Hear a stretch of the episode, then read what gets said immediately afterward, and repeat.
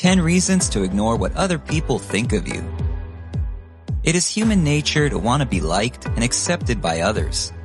We accept the status quo for what it is because everyone around us does.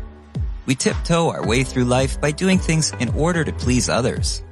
Eventually, our actions, appearances, and lives become molded by how we think other people perceive us.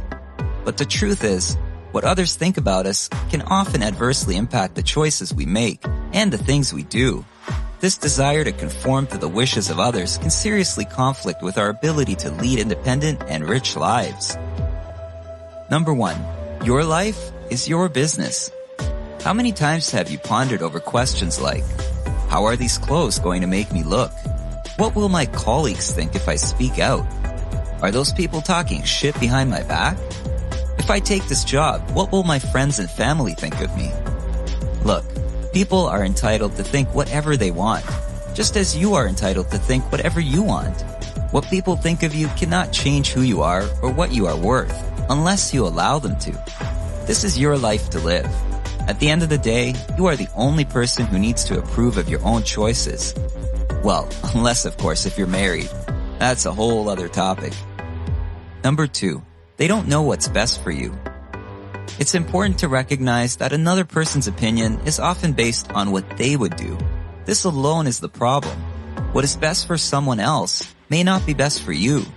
Nobody will ever be as invested in your life as you. So only you know what is best for you. And that entails learning from your own choices. The only way you will ever truly learn is through making your own decisions and taking full responsibility for them.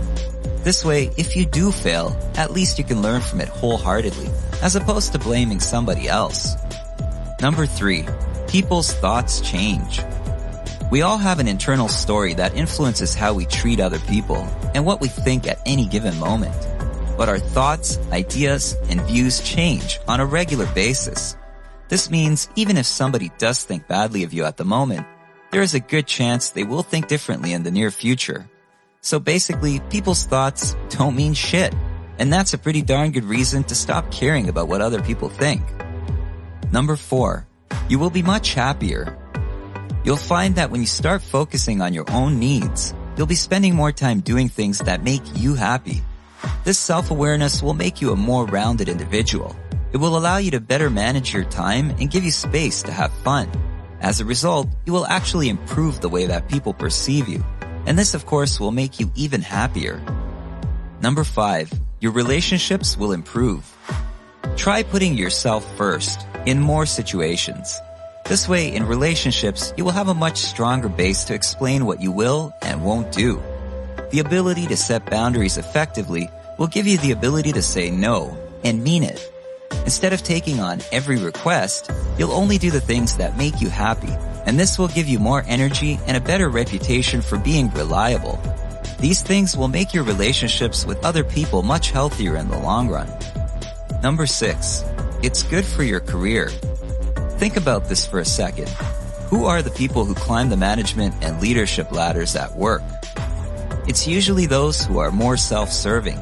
When someone puts their own needs first, they are more likely to set goals and to strive to meet those goals. They're also less likely to be apologetic about their drive.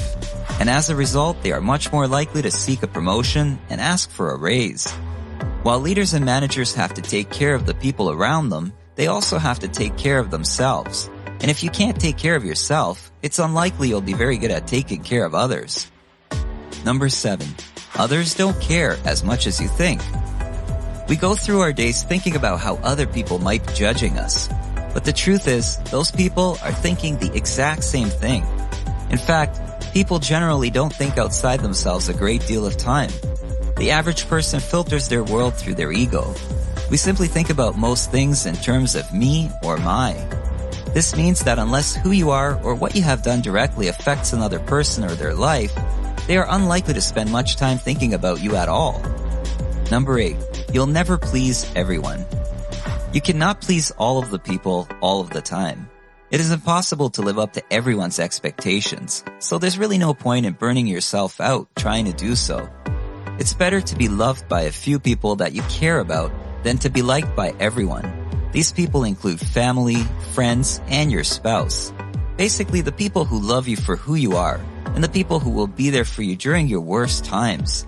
Focus on these people because they're the people that matter the most. Number nine, you reap what you sow. Worrying too much about what other people think can become a self-fulfilling prophecy because the way we think starts to become the way we behave. And the behavior we use in an attempt to please others can actually cause the opposing effect. This means that if you're a pushover, then you're going to be attracting others in your life who are also pushovers, and vice versa. Being a people pleaser is not going to stop you from being judged.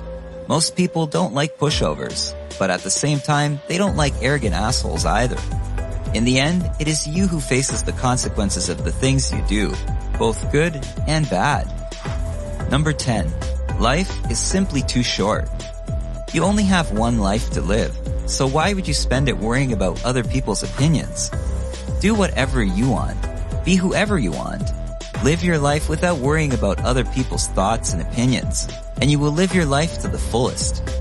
Remember, you are allowed to make decisions that are in the interests of your life, even when others don't approve.